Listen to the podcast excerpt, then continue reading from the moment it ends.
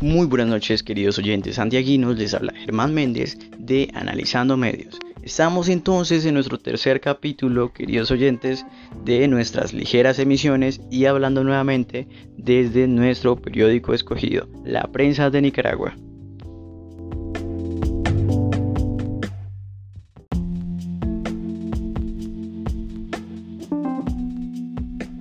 Queridos oyentes, tenemos entonces dos tipos de noticias, los titulares que hablamos ya en el capítulo pasado y las otras noticias de interés o demás tipos de noticias que rodean a los titulares. Este es el tema básicamente de este tercer capítulo, ver qué importancia tienen esas noticias en nuestro medio actual, la prensa de Nicaragua. Ah, les habla Germán Méndez nuevamente desde esta cabina amigable para ustedes santiaguinos. Como ese tipo de noticias no son tan resaltadas por el medio, es bastante complejo encontrarlas. Sin embargo, no del todo imposible, queridos oyentes.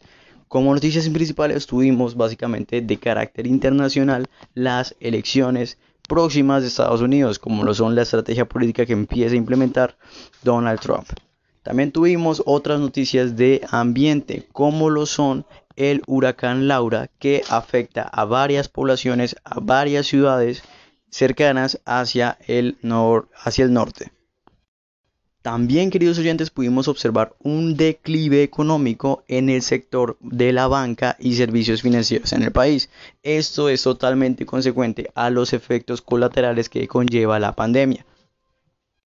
Pues es bastante evidente que el hecho de la no movilización voluntaria afecte a las producciones de los bancos.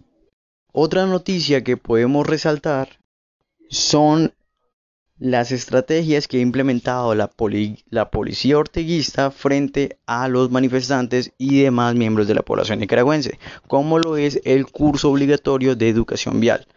Esta estrategia, queridos oyentes, se consolida como supuestamente una herramienta para ayudar a reducir los accidentes de automóviles. Sin embargo, para algunos nicaragüenses simplemente es una excusa más para obtener recursos para un gobierno corrupto. Consiste entonces en exigir un curso obligatorio para aquellos nicaragüenses que tengan más de tres infracciones de tránsito. Si bien esto resulta a primera medida una estrategia bastante buena y bastante pensada para la mayoría de nicaragüenses al ver los precios tan altos que tiene este curso obligatorio resulta simplemente una manera oportunista de obtener recursos. Y esto queridos oyentes sumado a el alto número de comparendos que coloca la policía orteguista realmente resulta una medida bastante oportunista Finalizando esto, nuestro podcast corto para que todos ustedes lo puedan escuchar, me despido acá con ustedes. Les habla Germán Méndez de Analizando Medios.